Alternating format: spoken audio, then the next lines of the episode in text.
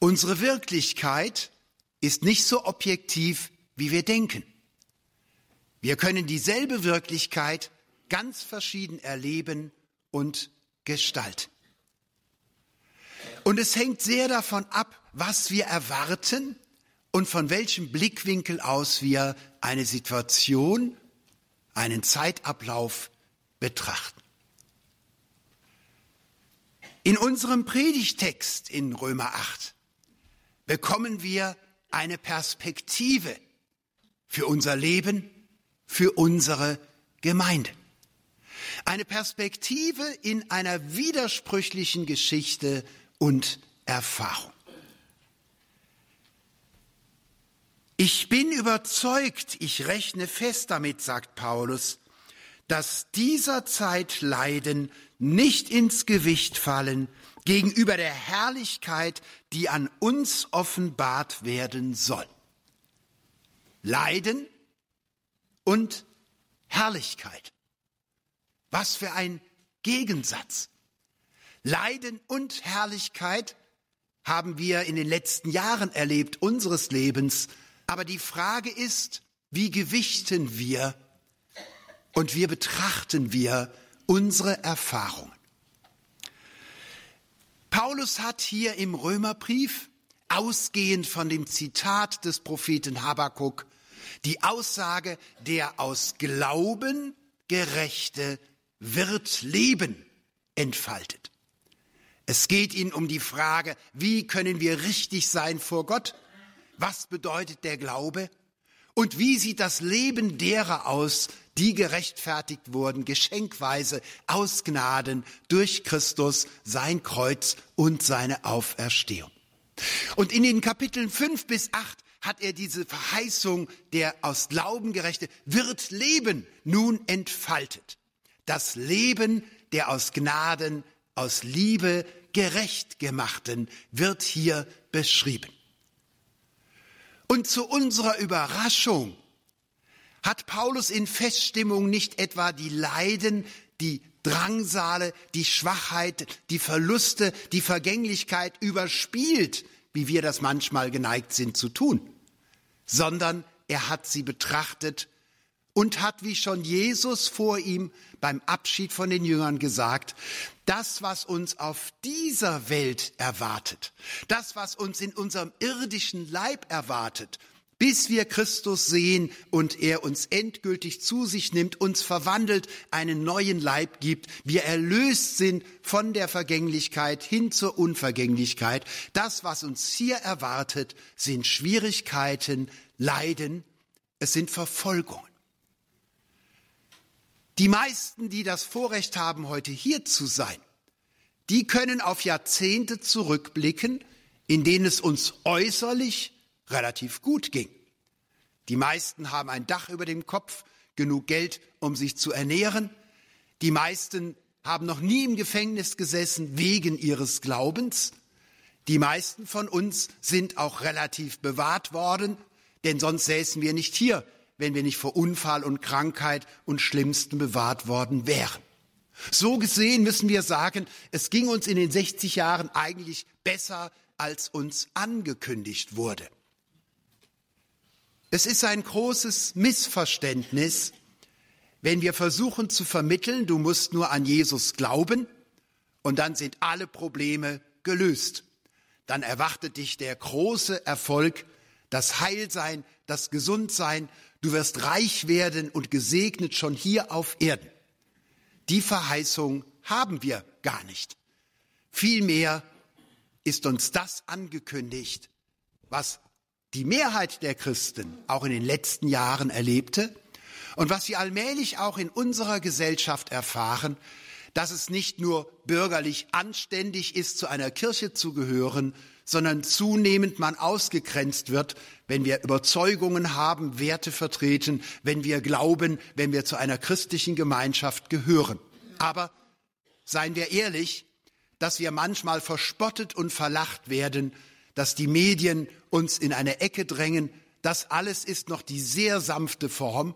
Und es gibt viele Christen, die sehnten sich danach, nur verspottet zu werden. Und an die sollten wir denken, denn das sind die wirklichen Leidenden, die hier in diesem Text gemeint sind.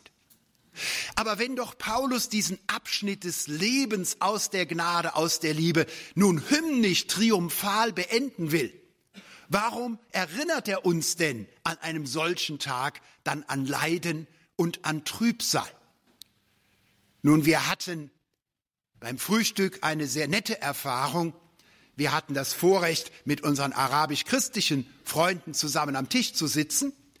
Und Sie sind ja jetzt bei diesem Wetter ausgerechnet im Schwarzwald. Wir haben im Sommer ja auch schönere Tage. Und so haben wir eben als Gastgeber gesagt, es tut uns furchtbar leid, dass Sie ein so schlechtes Wetter vorfinden. Und die charmante Dame sagte am Tisch, wir haben mit noch Schlimmerem gerechnet. Wir haben mit noch Schlimmerem gerechnet. Wie charmant. Es ist immer eine Frage der Perspektive und der Erwartung.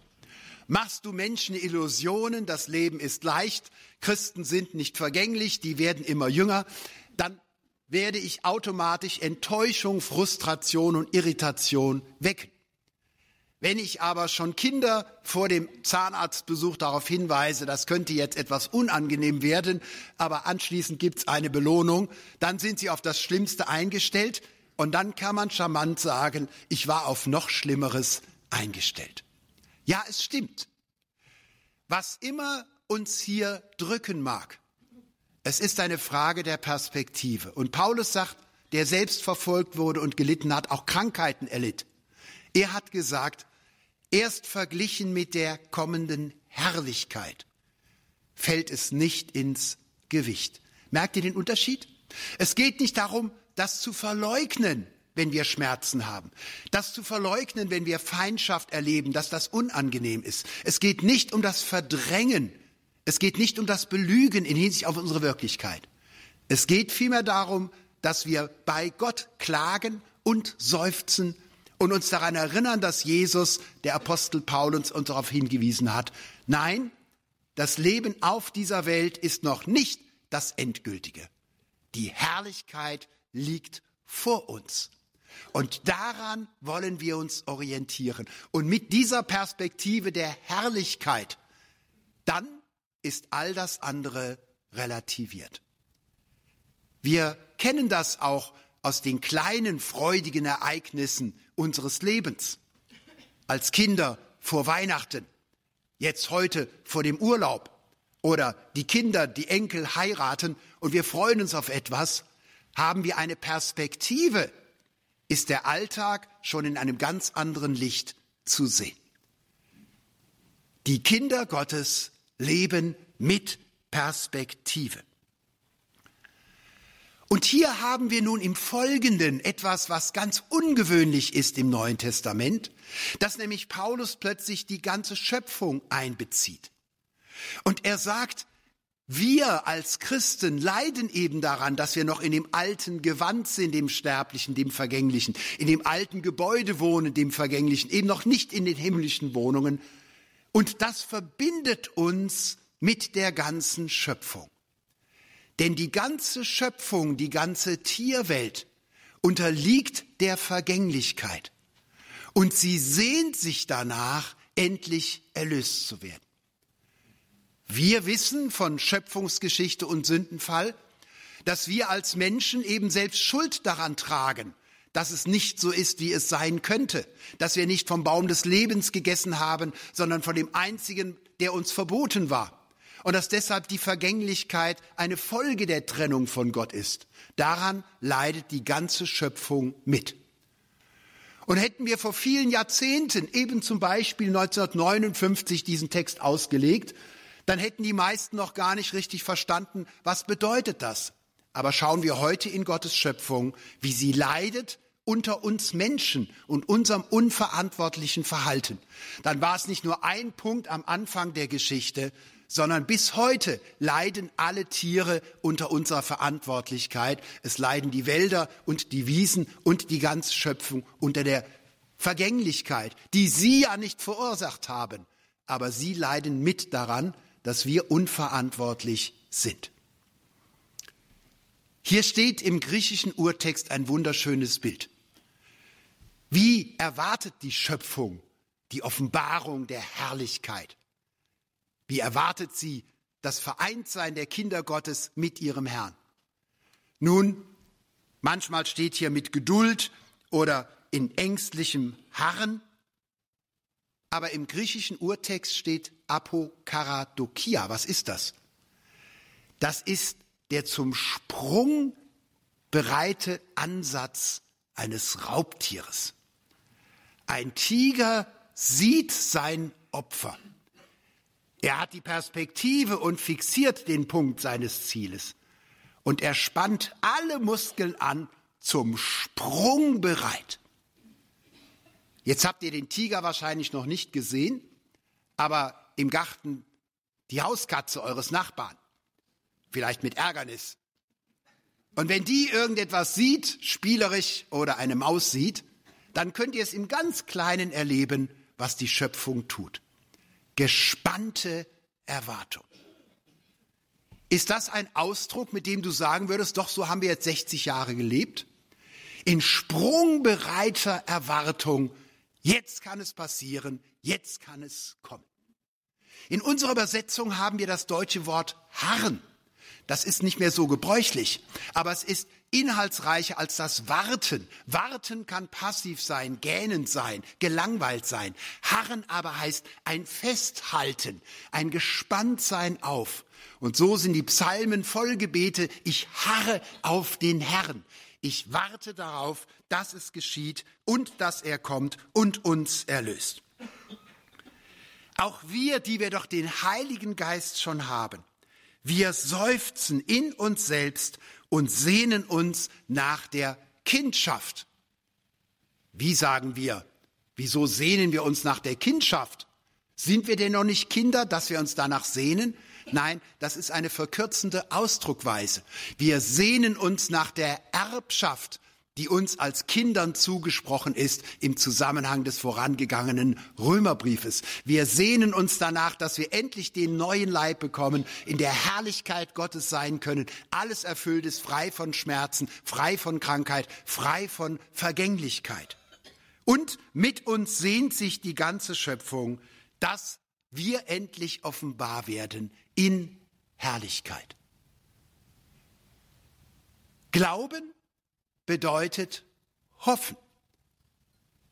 Glauben bedeutet nicht primär fühlen, nicht primär erfahren, nicht primär bestätigt werden, sondern hoffen. Zu solcher Hoffnung sind wir berufen. Wir haben die Übersetzung vor uns, denn wir sind gerettet doch auf Hoffnung. Das klingt so, als wäre das einschränkend. Nein, Paulus formuliert es positiv. Zu einer solchen, zu einer lebendigen Hoffnung und Erwartung sind wir gerettet worden. Aber natürlich muss man ja nicht hoffen, so argumentiert Paulus, wenn man es schon erfüllt sieht, sondern Hoffnung bezieht sich immer darauf, dass ich schon von etwas her lebe, mich inspirieren lasse, dass ich die Perspektive nehme, dass ich fokussiere, die Erfüllung meiner Erwartung. Wenn wir also sagen, es ist in den 60 Jahren nicht alles gekommen, was ich erwartet habe, ist die nüchterne Antwort des Paulus, ja wie denn auch, denn Christus ist ja noch nicht gekommen. Wir leben noch vorläufig. Aber die Frage ist, ob wir nur vorläufig leben oder ob wir schon in Erwartung leben dessen, was kommt. Wenn wir aber auf das hoffen, was wir nicht sehen, so erwarten wir es in Standhaftigkeit, in Belastbarkeit und Ausdauer.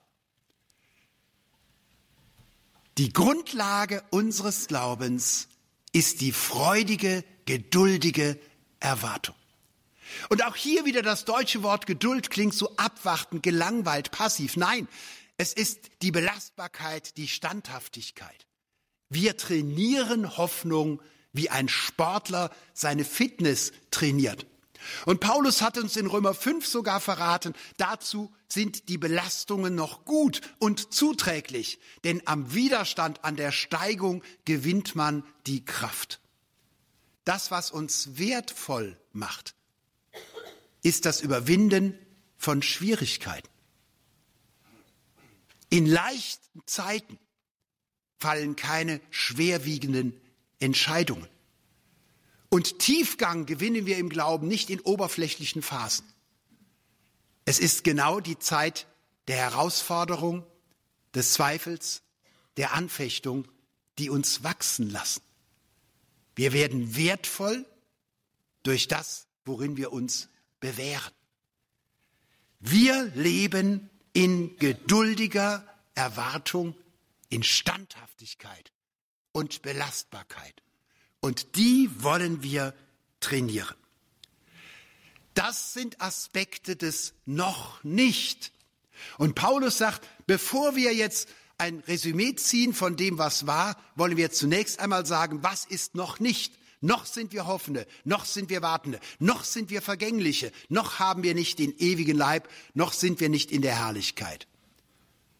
Aber in acht Kapiteln hat er uns vorher erklärt, was schon jetzt gilt.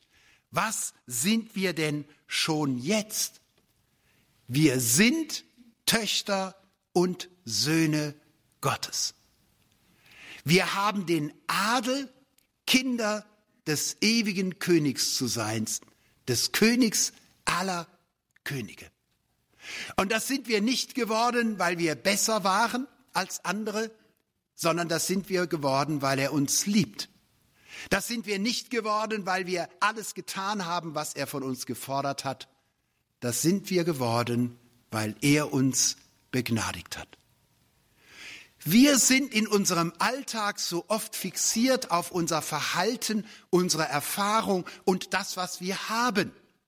Und wenn ich dich frage, wie geht es dir, dann denken wir zunächst daran, was habe ich die letzte Woche erfahren, was habe ich gehabt, was habe ich besessen, was habe ich gefühlt.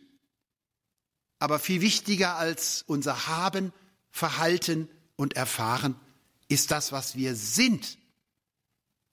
Das kann uns keiner nehmen und das haben wir. Wir sind Töchter und Söhne Gottes. Er hat uns angenommen, er hat uns gezeugt, dass wir Töchter und Söhne Gottes sind. Und deshalb geht der Triumph jetzt in unserem Text auf das, was wir sind, der Blick auf das schon jetzt. Denn wir wissen, dass denen, die Gott lieben, alle Dinge zum Besten dienen, alles zum Guten zusammenwirkt, denen, die nach seinem Ratschluss berufen sind. Was für eine wunderschöne Beschreibung für Christen. Das sind die, die Gott lieben. Wir sind nicht nur gehorsam, wir leisten nicht, wir verbringen nicht nur unsere Zeit mit Gott, sondern das, was er sich von uns ersehnt, ist unsere Liebe. Ihn zu lieben von ganzem Herzen. Und Liebe, das wissen alle Liebenden, kann man nicht kompensieren, kann man nicht ersetzen. Wenn ein Mensch einen anderen liebt, dann ist es ihm nicht genug, wenn der andere sagt, dann verbringe ich Zeit mit dir, dann gebe ich dir Geld, äh, dann schreibe ich dir eine Karte oder eine E-Mail. Das alles kann man nicht kompensieren. Liebe will immer nur Liebe. Und deshalb ist das, was Gott von seinen Kindern will, dass wir ihn lieben von ganzem Herzen. Das ist die zentrale Beschreibung. Und denen muss alles zum Guten zusammenwirken. Der Text wird manchmal oberflächlich missbraucht. Ich muss nur an Christus glauben und dann wird schon alles gut werden und ich werde reich werden und auch wenn ich eine Dummheit mache, am Schluss ist es dann mal gut, nicht? Das ist aber viel zu oberflächlich. Paulus spricht hier bei dem Guten vom endgültigen Heil, von der Teilhabe an Gottes Herrlichkeit. Alles muss zusammenwirken. All der Segen, den wir erfahren, all das Gute, das wir erfahren, aber auch all die Krisen, all die Verluste, all die Irritationen, all die Ängste, die wir hatten, all das soll zusammenwirken, im Bösen wie im Guten, zusammenwirken zu dem Ergebnis, das Gott sich für uns vorgenommen hat. Nach seinem Ratschluss hat er uns berufen. Und nun kommt die Grundlage unseres Seins, die Grundlage unseres Glaubens. Denn die Gott ausersehen hat, die hat er auch vorherbestimmt, dass sie gleich sein sollten dem Bild seines Sohnes, damit dieser der Erstgeborene sei unter vielen Brüdern. Die er aber vorherbestimmt hat, die hat er auch berufen. Die er aber berufen hat, die hat er auch gerecht gemacht. Die er aber gerecht gemacht hat, die hat er auch verherrlicht. Wir nennen das die goldene Kette in dieser Beschreibung der Theologie des Paulus. Eine goldene Kette. Womit hat alles angefangen? Und wir wären als Menschen versucht zu sagen, dass ein Mensch dies gedacht hat, ein anderer das entschieden, eine Gemeinschaft jene Entscheidung getroffen hat oder dieses Haus gebaut hat. So hat alles angefangen. Nein, es hat nicht im Jahre 59 angefangen oder da, als du gläubig wurdest. Es hat weit vorher angefangen. Es ist so wunderbar, wenn wir an einem Punkt unseres Lebens erkennen, es hat alles viel früher angefangen, als ich wahrnahm und ahnte. Gott hat dich ausersehen. Er hat dich erwählt. Dich und dich und mich. Warum hat er das getan? Nein, nicht weil du die Schönste bist. Das bist du zwar, aber das hat Gott nicht beeindruckt. Nicht weil du der Klügste bist. Ich weiß, dass du das bist, aber das hat Gott nicht beeindruckt. Nicht weil du die Frommste bist. Das bist du zwar, aber das hat Gott nicht beeindruckt. Er hat dich ausersehen, weil er sich aus Liebe für dich entschieden hat. Gottes Liebe hat keinen Grund als sich selbst. Gott in seiner Liebe. Er hat dich angeschaut, bevor es dich gab, ausersehen, erwählt. Und er hat gesagt, mit dir habe ich etwas vor. Erwählt und bestimmt. Wozu bestimmt? Dass er mit dir nicht aufhören will, dass er dich nicht loslassen will, bis du sein Ziel erreicht hast. Und sein Ziel ist die Gleichgestaltung mit seinem Sohn Jesus Christus, dem ewigen Sohn Gottes, der Mensch wurde, der gerecht auf dieser Welt gelebte und gehorsam gegenüber dem Vater, der sein Leben gegeben hat, das irdische dahin für uns und der auferweckt wurde in einen ewigen neuen Leib. Und Gott sagt zu dir, ich höre mit dir nicht auf, bis du so bist wie mein Sohn. Du bist nicht der einzigartige Sohn Gottes, das ist er. Aber ich, du, wir sind die kleine Schwester und der kleine Bruder. Wir sind nicht von uns aus ewig, natürlich nicht, wir sind ja vergänglich. Aber wir dürfen in Christus und durch Christus teilhaben an seiner Würde und an seiner Herrlichkeit.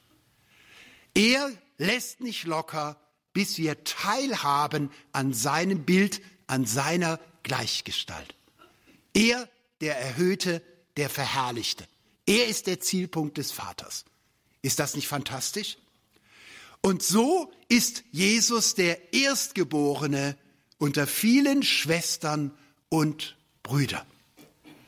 Ihr versteht es richtig, wir sind nicht kleine Christusse. Nicht, das ist nicht der Punkt. Er ist der Einzigartige. Aber wir dürfen seine Geschwister sein. Er ist der Erbe und wir dürfen Miterben sein. Er bleibt immer unser großer Bruder und niemand holt ihn ein. Petrus hat mal versucht, Jesus zu überholen, sich ihm in den Weg zu stellen. Das ist ihm nicht gut bekommen. Nicht? Äh, also er ist immer der Meister und wir sind die Schüler. Aber wir sind seine Schüler, seine Geschwister. Ich selber hatte keinen großen Bruder.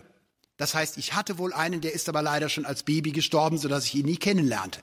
Ich hatte nur eine ältere Schwester, das ist lästig. Aber einen älteren Bruder, den hätte ich gerne gehabt. Denn meine Freunde im Sandkasten, die haben immer dann, wenn es eng wurde und sie kamen nicht weiter, gesagt, und wenn du nicht artig bist, dann ruf ich meinen großen Bruder. Oh, das hat immer Respekt gemacht, nicht? Das Androhen des großen Bruders. Ist das nicht wunderbar? Du hast einen großen Bruder. Einen großen Bruder, mit dem du nicht nur deine Sandkastenspielgefährten beeindrucken kannst, sondern da zittert die ganze Hölle, alle Dämonen, alle Mächte der Finsternis. Er ist der große Bruder, den du erreichen sollst und der dich bereits ergriffen und erreicht hat. Und die er vorherbestimmt hat, die hat er dann auch berufen. Merkt ihr was? Jetzt erst seid ihr dabei. Es hat schon lange vor euch begonnen.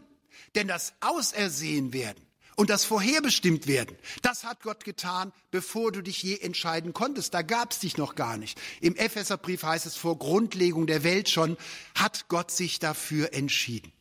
Das heißt, als du das Evangelium das erste Mal so hörtest, dass dein Herz sich öffnete, dann war dein Hören nicht die Voraussetzung für den Segen, sondern es war schon das Ergebnis, die Wirkung des Heiligen Geistes. Und dann hast du dich für Christus entschieden, bist rumgelaufen, hast ganz stolz gesagt, ich habe mich für Christus entschieden, hast dein erstes Zeugnis gegeben, an dem und dem Tag habe ich mich für Christus entschieden. Wow, da muss der Himmel ja beeindruckt sein. Nein, es war andersrum. Dass du dich entschieden hast, lag daran, dass dich Gott berufen hat und dass er bestimmt hat, an dem Tag werde ich das Herz öffnen. Ich selber wurde nicht schon in meiner Kindheit mit dem Evangelium vertraut gemacht, also wohl bürgerlich, kirchlich in die Kinderkirche geschickt, damit die Eltern länger schlafen konnten, aber jetzt nicht wirklich missioniert und evangelisiert. Insofern ist für mich dieser Tag unvergesslich, wie mit 15 Gott sagte, Hans-Joachim, heute bist du dran. Und der Heilige Geist hat das, was ich schon vorher hörte, plötzlich zu einer einleuchtenden Wahrheit gemacht. Er hat mir die Ohren und das Herz geöffnet. Da habe ich mich für Christus entschieden. Und die ersten Jahre habe ich immer gesagt, ich habe mich bekehrt, ich habe mich für Christus entschieden, an dem und dem Tag im Alter von 15 Jahren. Der Himmel wusste es schon vorher besser. Und die Engel haben wahrscheinlich schon immer gedacht und gekichert, das sagt er später auch mal weiser. Nämlich in Wahrheit habe ich mich bekehrt, weil Gott mich berufen hat. Und er hat mich berufen, weil er mich schon lange auserwählt hat. Ihr könnt gar nicht ahnen, was das für ein Schatz ist für euch. Dass die Grundlage eures Lebens nach Gottes Ratschluss euch geschenkt wurde. Das macht unser Heil so unanfechtbar. Das macht unsere Gewissheit so gewiss. Nicht ich habe mich für Gott entschieden, sondern dass ich mich für Gott entschied, liegt daran, dass er sich für mich entschieden hat. Nach seinem Ratschluss sind wir berufen. Ja, ich weiß, eure Ehepartner, eure Kinder, eure Eltern wissen nur zu gut, es soll sonst immer nach eurem Kopf gehen. In Heilsfragen aber Gott sei Dank geht es nach Gottes Kopf und nicht nach deinem. Er hat zu deinen Gunsten entschieden. Ich hatte einmal ein menschliches Beispiel, das mich tief gerührt hat. Ich habe in der Lehre natürlich immer versucht, den Studierenden das Evangelium und die Wissenschaft und die Theologie so lieb zu machen, wie man das eben so kann. Aber auch Studenten sind nur Menschen. Manchmal ist es mühsam, dann schlafen sie, dann spielen sie irgendwas im Internet, nicht? Also manchmal ist auch an der Hochschule das Lehrersein nicht ganz so einfach. Und plötzlich erfuhr ich, dass meine Studenten, obwohl sie doch so oft so gähnen scheinen und sich nicht vorbereitet haben auf Seminar, hinter meinem Rücken, ohne dass ich es wusste, bei der Fakultät beantragt hatten, ich sollte einen Lehrpreis kriegen. Die Fakultät musste das weitergeben ans Rektorat, das Rektorat an den Minister von Baden-Württemberg und schlussendlich bekam ich eine Lehrauszeichnung, einen Landeslehrpreis. Als ich das erfuhr, hatte ich Tränen in den Augen. Nicht wegen des Ministers, nicht wegen des Preises, wegen der Studenten. Hinter meinem Rücken, ohne dass ich es ahnte, haben die ein Jahr lang gesagt, wir strengen uns an, dass diese Anerkennung zugesprochen wird. Und da habe ich gesagt, wie seltsam. Das ganze Jahr des Ärgers mit den Studenten, ihrer Müdigkeit und Schläfrigkeit und dass man es lehrt und lehrt und lehrt und dann kommt eine Frage, als wären sie nie dabei gewesen, erschien in einer anderen Perspektive als ich merkte, sie haben mehr verstanden, mehr gewonnen, als ich selbst ahnen konnte. Wenn ihr einmal in den Himmel kommt, werdet ihr zu Tränen gerührt sein. Denn ihr werdet dann erst endgültig verstehen, wie viel Gedanken sich der Himmel zu euren Gunsten gemacht hat. Und ihr habt gleichzeitig unten dann im Regenwetter, im Schneewetter geklagt, mir geht's nicht gut, ich habe hier ein Zimperlein, hier ein Problem in der Gemeinde, hier fühle ich mich von meiner Familie nicht richtig verstanden und der ganze Himmel ist doch in Wahrheit auf eurer Seite und ist bei euch. Wisst ihr, was ich meine mit der Perspektive? Ein solch verregneter Tag erscheint im anderen Licht, wenn euch bewusst wird. Lange bevor ich geboren war, hat mich Gott schon erwählt und ausersehen. Er hat mich berufen und er hat mich gerecht gemacht. Nicht ich habe mich gerecht gemacht. Wir kommen nicht in den Himmel, weil wir gerecht sind, sondern obwohl wir nicht gerecht sind. Wir werden freigesprochen, nicht weil wir gerecht sind, sondern obwohl wir zu verurteilen sind. Denn Christus hat alles getragen, was der Liebe Gottes im Weg steht, was unserem Leben schadet und im Weg steht, hat er am Kreuz auf sich genommen. Wir sind gerechtfertigt. Wir sind richtig. Wir sind bereits in der Beziehung mit Gott. Und die, die er gerecht gemacht hat, die hat er auch verherrlicht. Diese Aussage, er hat sie verherrlicht, das kann missverständlich sein, weil wir eben ja noch gesagt haben, ja, aber die Verherrlichung in letzter Bedeutung, endgültig, steht ja noch aus. Ja, es stimmt.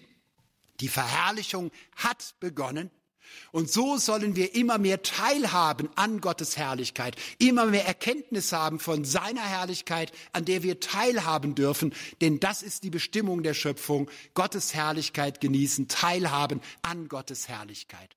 Und insofern kann man diese biblische Zeitform so übersetzen, dass man sagt, die hat er verherrlicht, die verherrlicht er und die wird er endgültig verherrlichen. Aber es hat bereits angefangen. Zwei Perspektiven auf dasselbe Leben. Schauen wir auf Leiden, Trübsal, Vergänglichkeit und Ärger, dann waren es 60 Jahre der Mittelmäßigkeit. Schauen wir aber auf den Himmel, dann waren es 60 triumphale Jahre. Und mit jedem Jahr sind wir näher gekommen der Erfüllung der Teilhabe an der Herrlichkeit. Die ersten Christen wussten, wir leben nicht ab, wir leben an. Ja, wir leben auch ab, wir werden älter, auch Christen sterben aber vor allen Dingen leben wir an.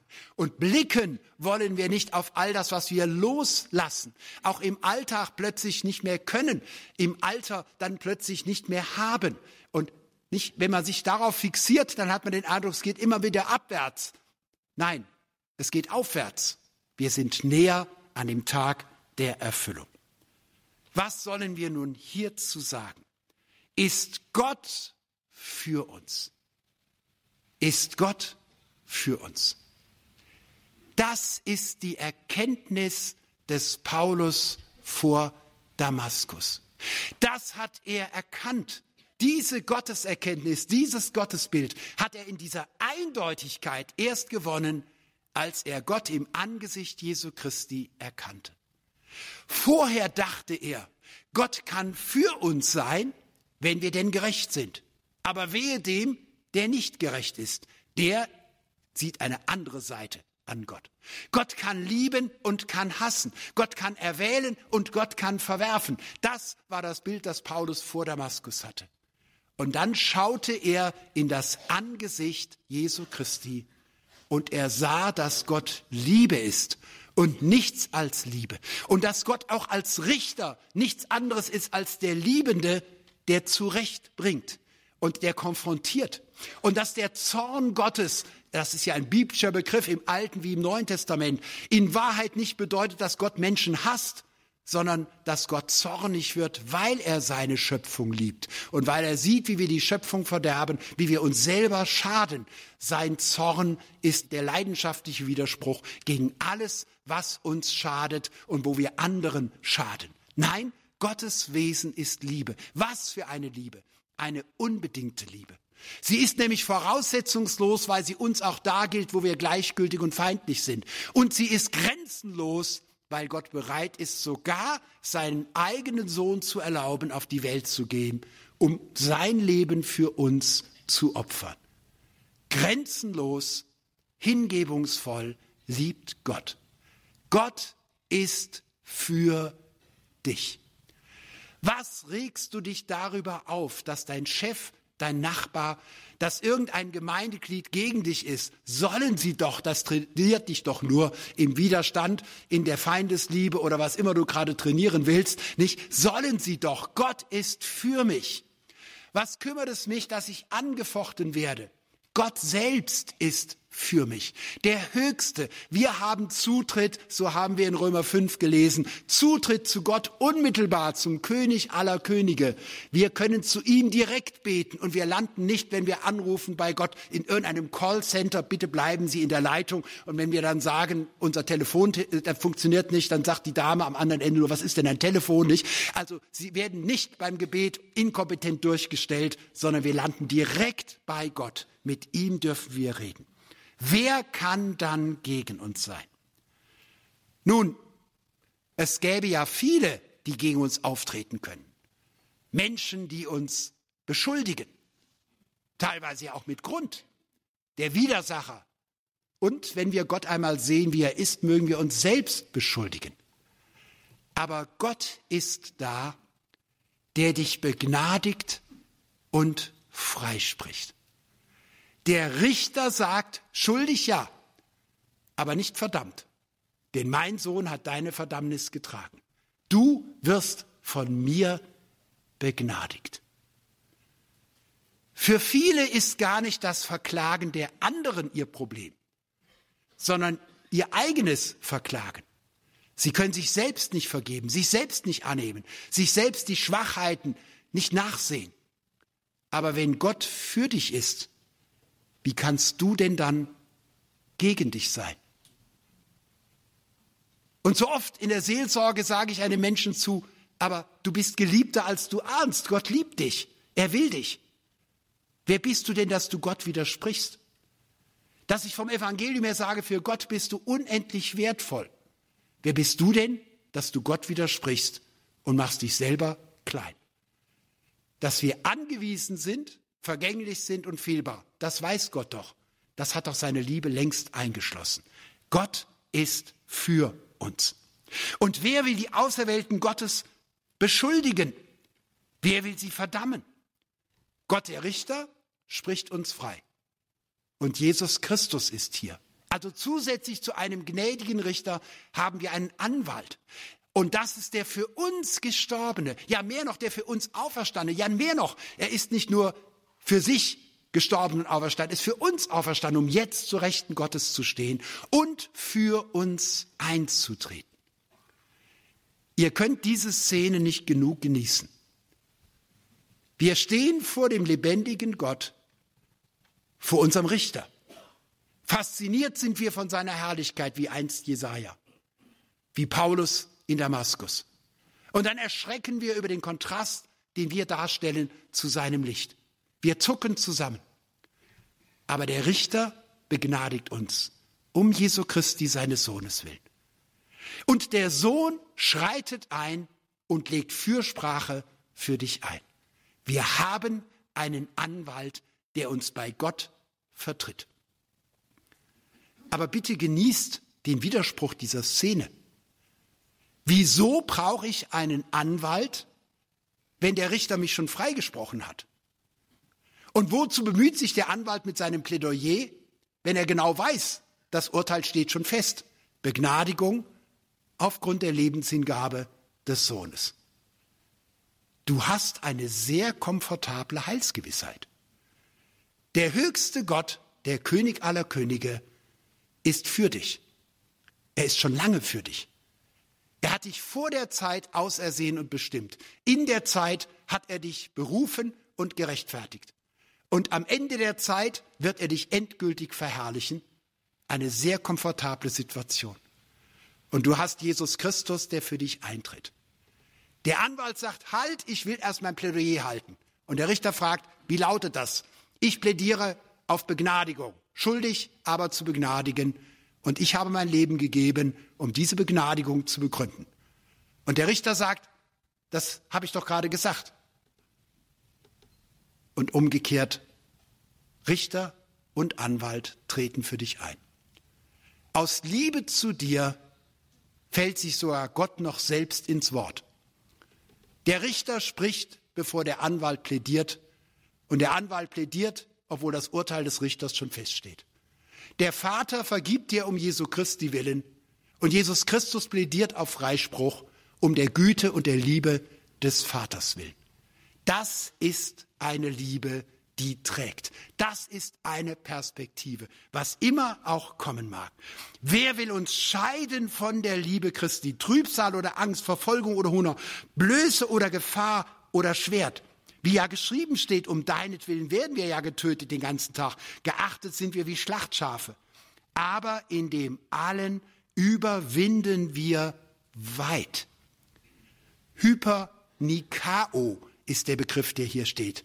Nikao heißt schon siegen, siegreich sein. Also wir sind siegreich, aber hypersiegreich, das gibt's ja eigentlich gar nicht, nicht? Also, wenn du schon den ersten Preis gemacht hast, wenn du schon gesiegt hast, wie kann man denn hypersiegen? Ja, das ist Gottes Liebe, die lässt uns mehr als Sieger sein. Nein, nein, nein, nicht du bist der Held, sondern wir sind Sieger durch den, der uns geliebt hat. In Christus haben wir alles. Ohne ihn hätten wir nichts. Im Augenblick deiner Erlösung hast du alles geschenkt bekommen, denn der Heilige Geist kam in dich hinein und damit Sohn und Vater wohnen in dir. Der Rest ist Erkenntnis. Denn ich bin gewiss, dass weder Tod noch Leben, weder Engel noch Mächte noch Gewalten, weder Gegenwart noch Zukünftiges, weder Hohes noch Tiefes, noch eine andere Kreatur uns scheiden kann von dieser Liebe Gottes, die in Christus Jesus ist, unseren Herrn. Wir haben einen Herrn, der uns liebt. Und der hat versprochen, uns zu halten. Und es gibt keine Macht und Gewalt. Es gibt nicht einmal den Tod, der uns trennen kann. Und wenn du mit der letzten Kraft der Konzentration nach einer so langen Predigt noch Widerspruch einlegst und sagst, halt, das stimmt ja nicht ganz, wenn ich sterbe, werde ich tot sein, ich kann dich trösten. Nein, Christen können wohl sterben, aber sie können nicht tot sein. Der Tod hat keine Macht hinaus über das irdische Leben auf dich. Krank sein und sterben mögen wir. Aber im Augenblick des Loslassens dieses Lebens sehen wir die Herrlichkeit Jesu Christi und seine Ewigkeit. Gott ist für uns. Und das war er schon lange bevor es uns gab. Als Menschen, als Gemeinschaft. Vor der Zeit hat er dich ersehen und erwählt.